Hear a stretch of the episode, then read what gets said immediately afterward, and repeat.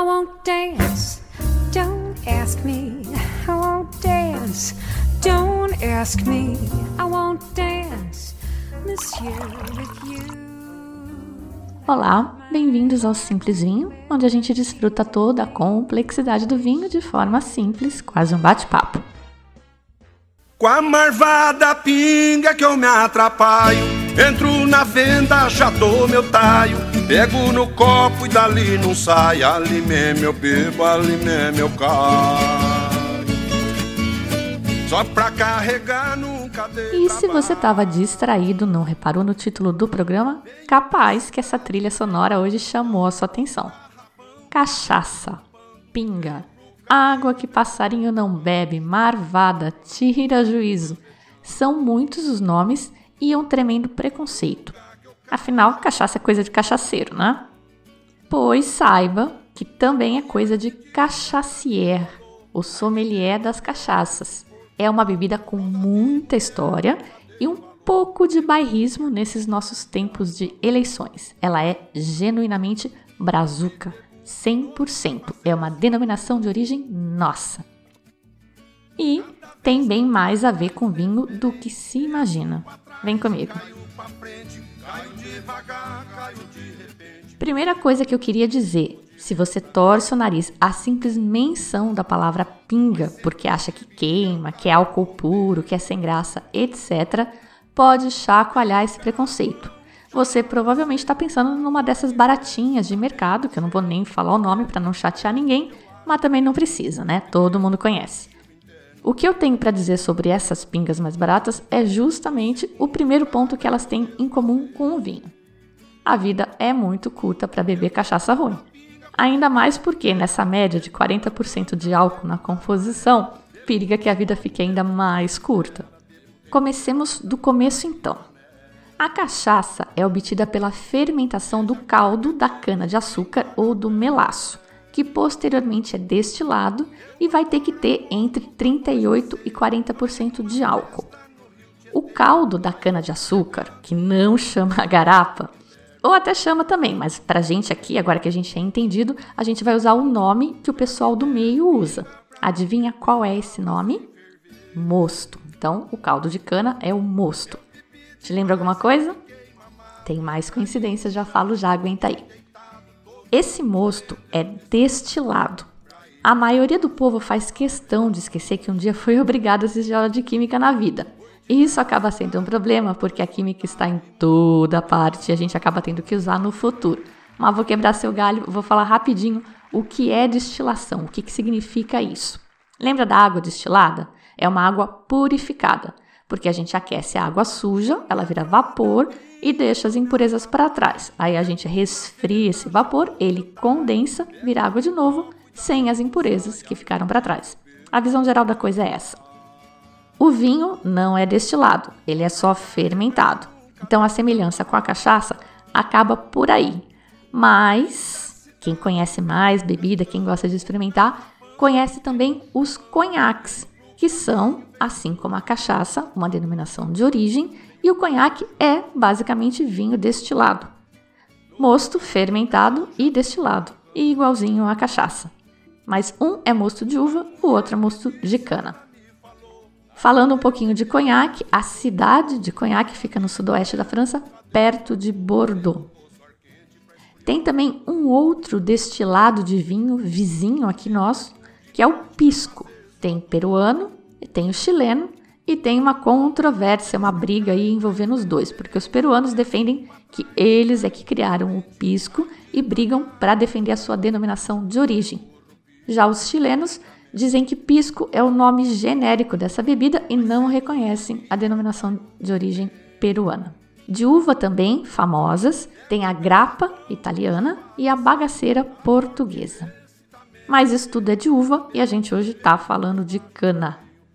Da mesma forma que existe essa disputa do pisco entre o Peru e Chile, a cachaça também tem uma sobreposição com o rum, que é típico do Caribe, Cuba, Jamaica, os dois são destilados do mosto de cana-de-açúcar, mas a cachaça, a gente aqui no Brasil, reconheceu como uma denominação de origem e a gente briga para ter essa denominação de origem reconhecida no resto do mundo. Não é fácil não, eu vou falar disso mais para frente. Assim como no caso do pisco, o conhaque ou o próprio vinho, o terroir também vai importar bastante na cachaça.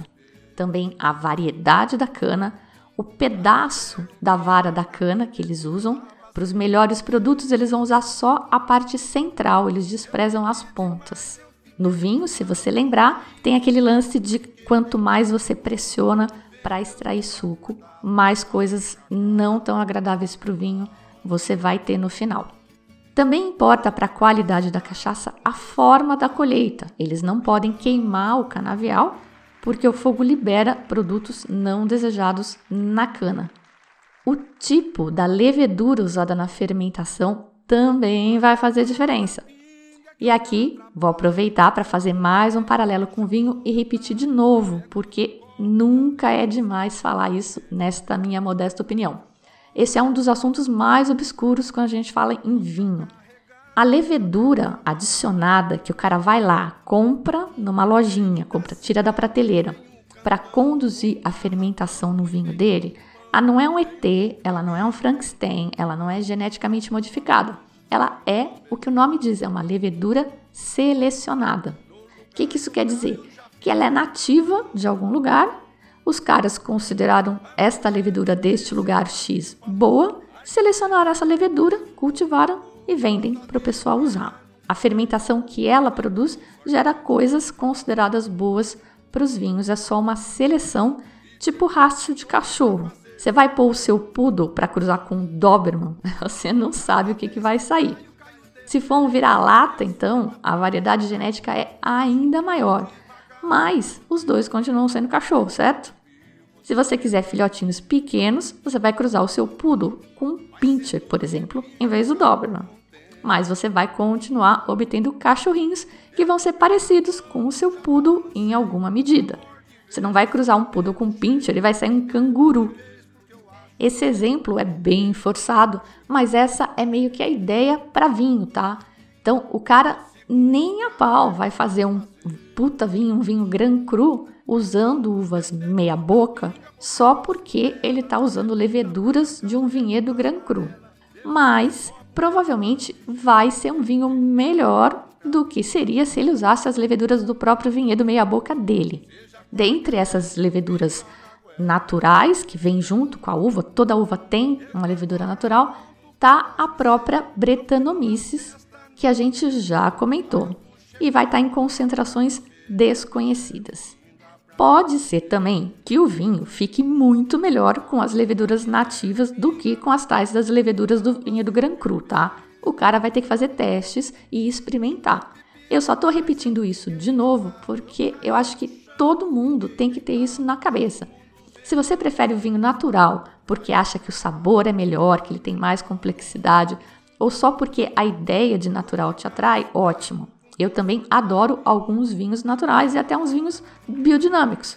Por mais que eu não tenha muita fé neste processo de plantar na lua cheia, enterrar chifre de vaca, etc. Tem ótimos vinhos biodinâmicos que moram no meu coração. Eu só fico com muita preguiça, uma preguiça monstro desse blá blá blá e mimimi de propaganda enganosa. Pronto, falei. E já parei também. Voltemos a falar da branquinha, da marvada, a água que gato não bebe. Bom, esse processo da fermentação é o que vai transformar o açúcar em álcool e gerar subprodutos, assim como no vinho. Alguns desejáveis, outros não. Então, além da variedade da cana, do terroir, das leveduras, etc., quanto mais sofisticado o controle dessa fase, melhor vai ser o produto final.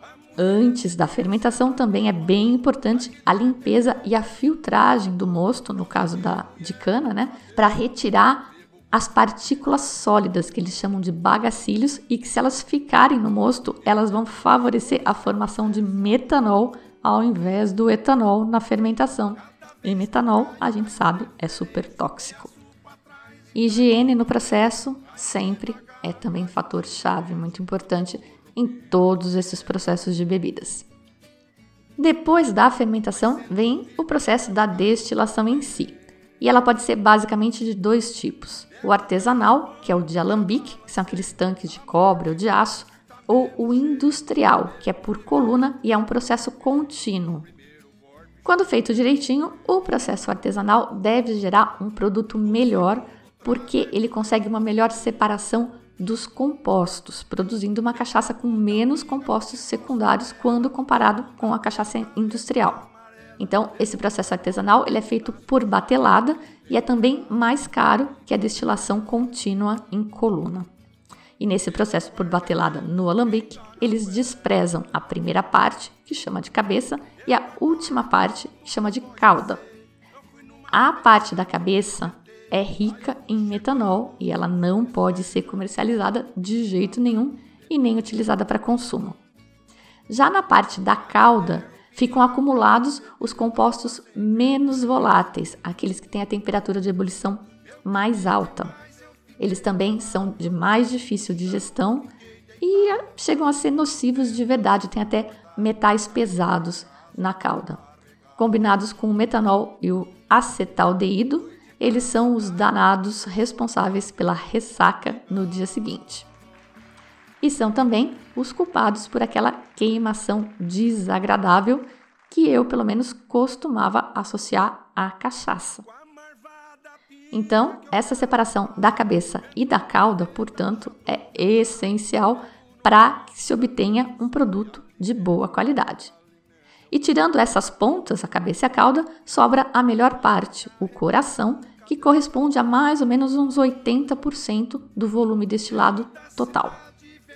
Eu tinha tido aula sobre cachaça no meu curso de sommelier, mas eu vou contar para vocês que eu provei umas cachaças na Cachaça Trade Fair esse mês, em setembro, e não tinha nada a ver com essas cachaças industrializadas que eu tinha provado lá no Uruguai, e muito menos com as cachaças que meu pai sempre teve em casa, que ele ia buscar, já até fui com ele, nos alambiques em cabriúva. Essa cachaça da boa, ela não queima. É claro que tem bastante álcool e o álcool produz uma sensação de queimação, mas é diferente. O que eu quero dizer é que ela não arranha, ela não é agressiva, ela é gostosa. Para dar uma bicadinha, né? O troço tem 40% de álcool, você não vai tomar meia garrafa. Uma curiosidade que eu preciso comentar, porque eu reparo muito nisso, é que nessa feira, assim como em outras que eu já fui aqui no Brasil, inclusive a finada Expo Vines, ela tinha uma taça ruim, né? Daquele jeito, dessas taças que eles distribuem na maioria das feiras, bem ruim mesmo.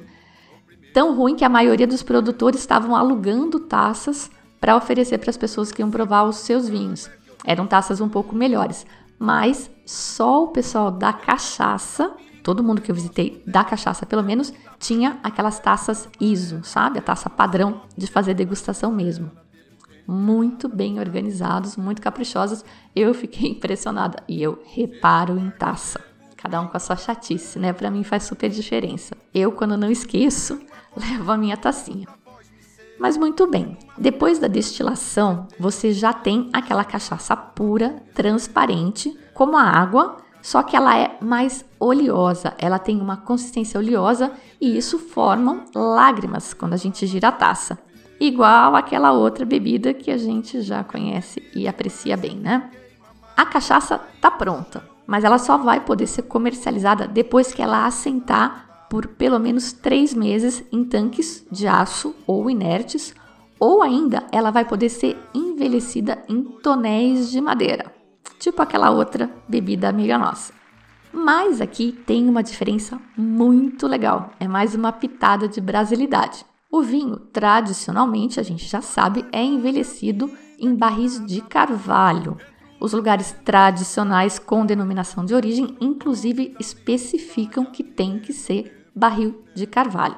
Já na cachaça, eles podem usar uma variedade de madeiras e muitas delas brazucas nativas aqui nossas: sassafrás, umburana, ipê rosa, grápia, bálsamo, jequitibá, araucária, louro freijó, cedro, castanheira, amendoim, além do próprio carvalho.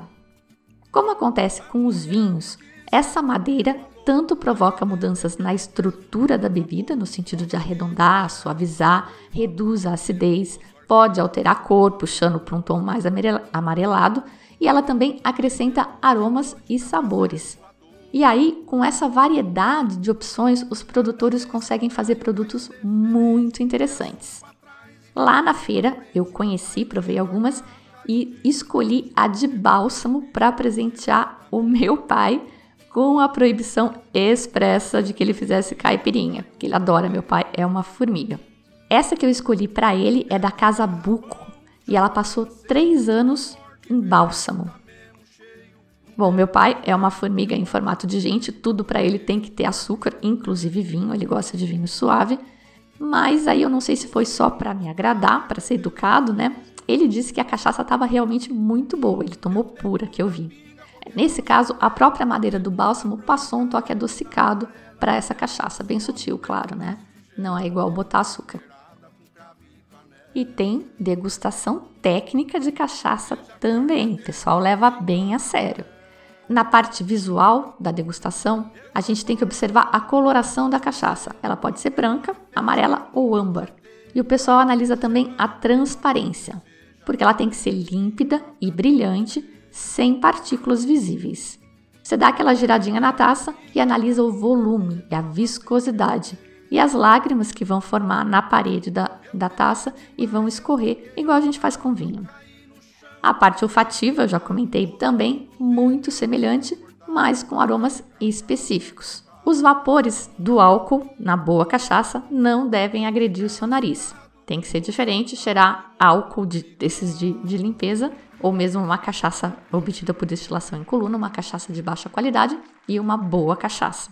Segundo o manual técnico da degustação de cachaças, a primeira olfateada você faz tapando uma das narinas, justamente para avaliar o teor alcoólico. E aí depois você faz aquele lance de agitar a taça e aspirar normalmente com as duas narinas. Eu não vejo muito sentido em aspirar com uma narina ou duas, mas estou descrevendo a técnica aqui, estou compartilhando. Assim como no vinho, a gente vai encontrar aromas primários provenientes da fruta e os secundários, que são os ésteres formados na fermentação e, se for o caso, os terciários, que são os de envelhecimento. A gente vai avaliar também a intensidade, delicadeza e persistência dos aromas. Na parte gustativa, a gente vai fazer a cachaça dar aquela viajada na boca e avaliar as sensações. Se raspar, se tiver um amargor acentuado ou se arder, você tem uma cachaça de menor qualidade. As cachaças boas têm que ser aveludadas. A sensação do corpo vai ser diferente do que a gente tem com o vinho, porque aqui a gente quase não tem tanino, no máximo algum tanino na madeira, no caso de cachaça envelhecida. Mas vai ter muito mais álcool e muito mais glicerol, que é oleoso. Então, uma cachaça com um bom corpo, ela vai passar pela boca como se fosse uma calda. Depois disso tudo, você vai engolir avaliar retrogosto e persistência. Na degustação de cachaça, assim como na de azeites, tem que engolir. Chato isso, né? Não pode cuspir, não. E olha só que interessante. A maioria dessas características que a gente avalia sensorialmente são só 2% da composição da cachaça em volume, porque segundo o Wikipedia, 98% é água e álcool. Aí sobram só 2% para esses chamados compostos secundários. Parece até pouca coisa, mas a quantidade de componentes são muitos. A cachaça é composta por mais de 300 substâncias. Mas eu comecei o programa dizendo que cachaça era cheia de história e não contei nenhuma ainda, né? Então vamos lá, porque eu adoro essa parte. Apesar de não ter um registro preciso sobre o verdadeiro local onde a primeira destilação de cachaça tenha acontecido, dá para afirmar que foi aqui no Brasil, em algum engenho no litoral, entre os anos 1516 e 1532. Isso, segundo Wikipedia, prova que a cachaça foi o primeiro destilado da América Latina. Mas, paralelamente, eu encontrei registros meio contemporâneos que o rum nas possessões inglesas nas Américas, a aguardiente de canha, nas espanholas e a táfia nas francesas, todas aqui no, no Caribe, são todas bebidas alcoólicas criadas a partir dos mesmos subprodutos da produção de cana, o melaço e as espumas. E sabe quem trouxe para o Brasil a tecnologia de destilação? Trouxe esses alambiques para cá? Um português chamado Fernando de Noronha, que agora tem uma ilha com o nome dele. Mas ele trouxe essa tecnologia para a capitania de São Vicente, que é onde o povo estava concentrado na época, aí por volta de 1504, 1532. Esse know-how, na verdade, não era português. Ele foi desenvolvido pelos árabes, os mouros que ocuparam a Península Ibérica e, por essas ironias da vida, eles mesmos não consomem bebida alcoólica. Mas os portugueses se apropriaram deste conhecimento para produzir a bagaceira lá em Portugal e, no seu devido tempo, trouxeram a tecnologia aqui para o Brasil. No Brasil colonial, então, eles tinham o hábito de ferver o caldo de cana e aí subia uma espuma para a superfície. E essa primeira espuma que subia recebia o nome de cagaça e ela era dada para os animais ou descartada. Já a segunda espuma eles davam para os escravos e passaram a chamar de cagaça também. E mais tarde, quando eles passaram a destilar esse caldo fermentado e obter uma, uma aguardente de baixa qualidade, passaram a chamar isso também de cachaça. E isso também era fornecida para os escravos ou adquirida por pessoas de baixa renda. E daí vem muito desse estigma que perdura até hoje de que a cachaça é coisa de pobre. Os mauricinhos da época não gostavam dessas coisas daqui da colônia, eles só consumiam as coisas da metrópole. Eles apreciavam a bagaceira portuguesa e o vinho do Porto, tudo devidamente importado, assim como boa parte da comida. Quando o consumo da cachaça aqui começou a crescer e competir com o consumo da bagaceira portuguesa, a coroa, claro, tentou primeiro proibir e depois que eles desistiram, eles começaram a taxar. Então, em 1661, aconteceu um movimento que ficou conhecido como Revolta da Cachaça contra a proibição.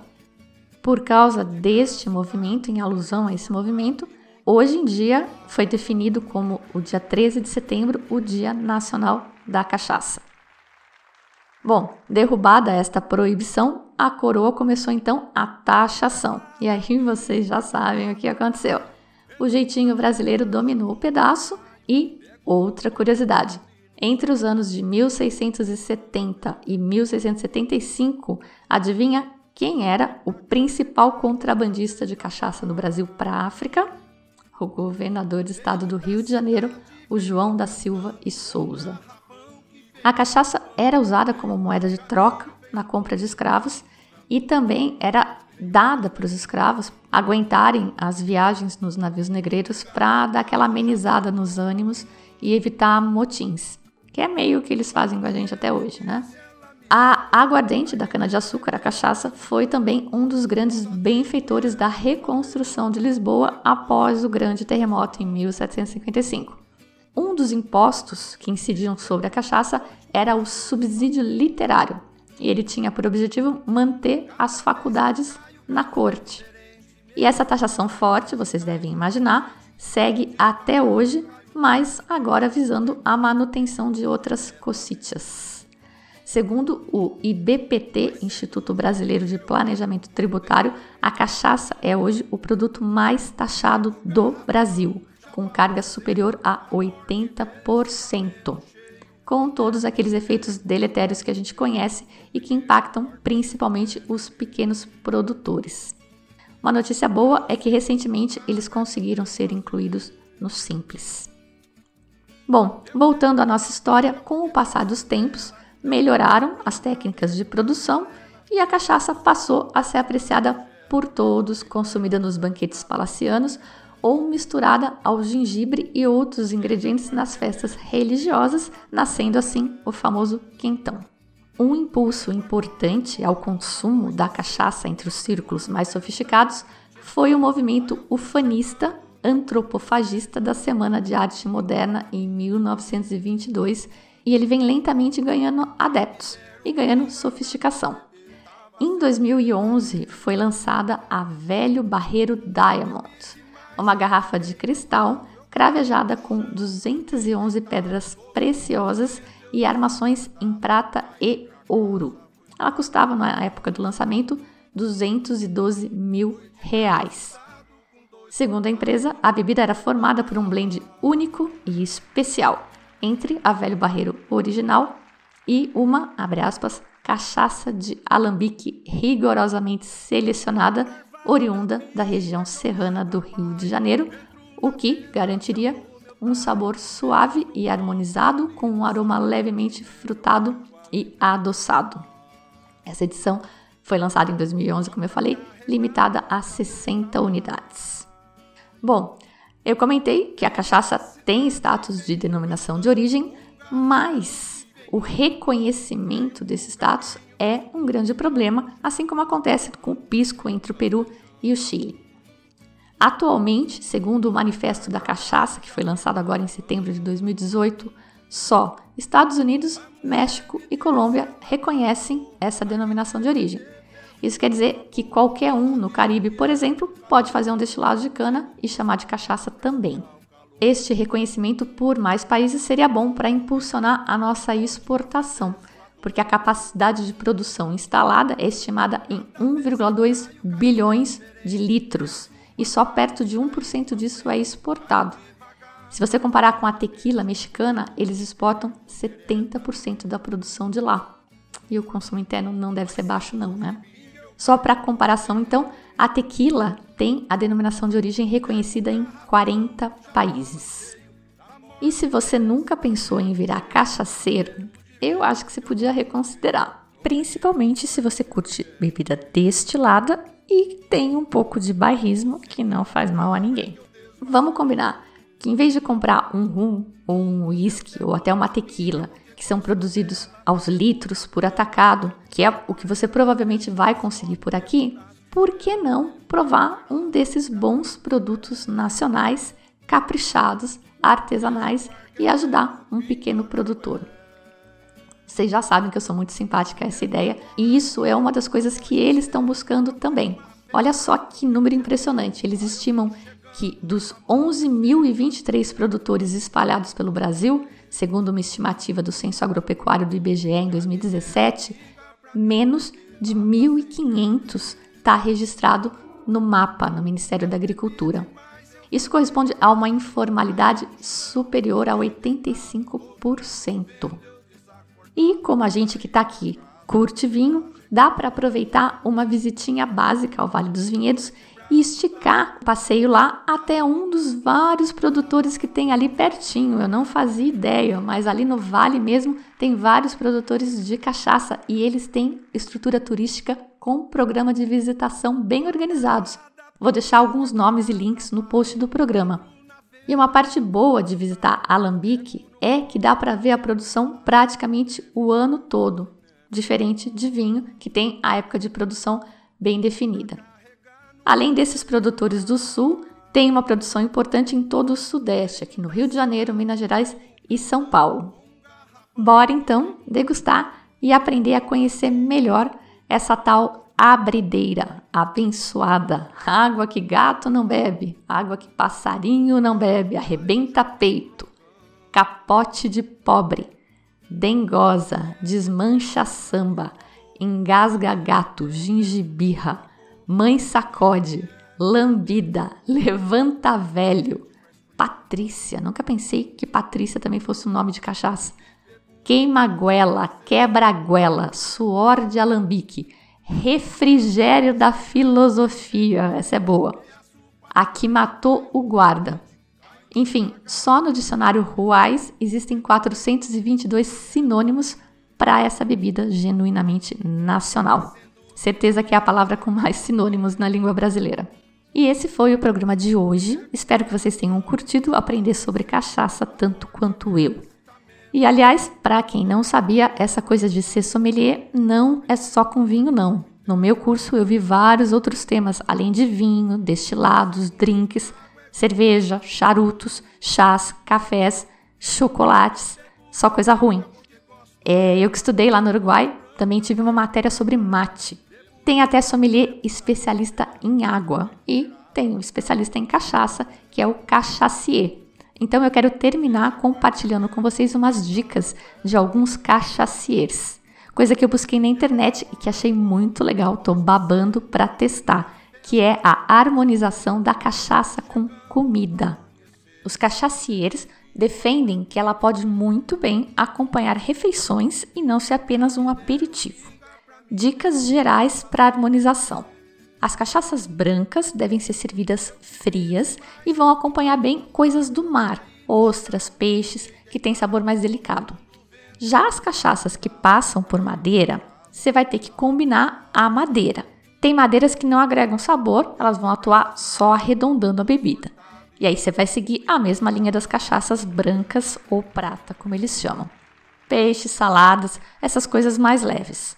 Esse vai ser o caso das cachaças envelhecidas na madeira de amendoim e de jequitibá, por exemplo. Já a de bálsamo, que foi a que eu mais gostei nesse meu primeiro encontro com as boas cachaças, tem notas mais cítricas, tem uma coisa de ervas, e a sugestão dos experts, que eu ainda não testei, mas está aqui na minha listinha, é harmonizar com muqueca ou com uma linguiça artesanal. Essas coisas bem temperadas, bem ricas em sabor. Já se a madeira for amburana, ela vai dar notas de canela e um caráter mais adocicado para a cachaça. E você pode testar com o torresmo, que é bem salgadinho, ou olha só que ideia show, com sorvete de doce de leite. Na verdade, acho que até com qualquer sorvete, mas eu estou imaginando aqui, estou com uma ideia fixa no doce de leite, acho que é por causa da canela. E para fechar, no melhor estilo Você Sabia?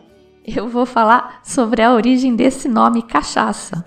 É claro que ninguém sabe exatamente qual é, eu já dei algumas ideias aí uh, no começo sobre a primeira espuma que subia quando eles ferviam o moço de cana, mas pode vir também da língua antiga ibérica, cachaça, com Z, significando vinho de borra, que é um vinho inferior que era bebido em Portugal e na Espanha, ou ainda pode vir de cachaço, que é o porco, e o feminino do porco, cachaça, a porca.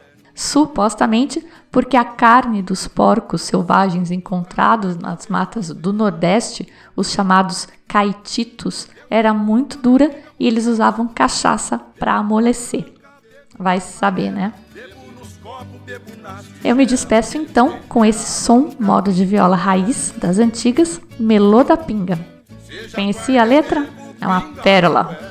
Aqui mesmo eu bebo, aqui mesmo eu caio, mas para carregar nunca dei trabalho. Eu escolhi uma versão com o Rolando Boldrin.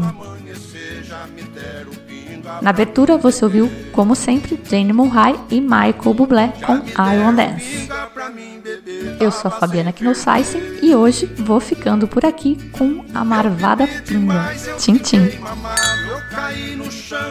fiquei deitado, todo mundo vendo eu desacordado. Pra ir pra casa fui carregar. Foi de braço dado com dois soldados e muito obrigado.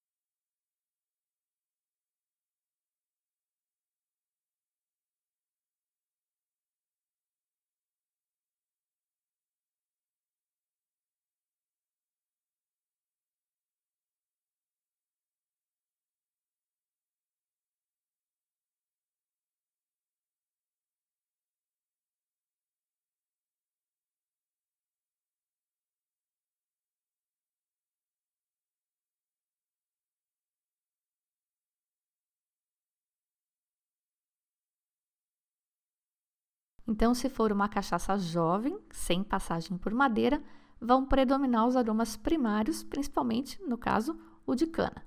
E já a cachaça envelhecida vai refletir os aromas da madeira que foi utilizada, no caso dela. Da madeira que foi utilizada. Amburana, por exemplo, é uma madeira que puxa para coco. Cânfora. O bálsamo, que foi essa minha preferida, puxou mais para um toque cítrico, um pouco de anis e até o bom e velho carvalho que a gente já conhece, vai colocar na sua cachaça muita baunilha, canela, especiarias, caramelos, toques florais.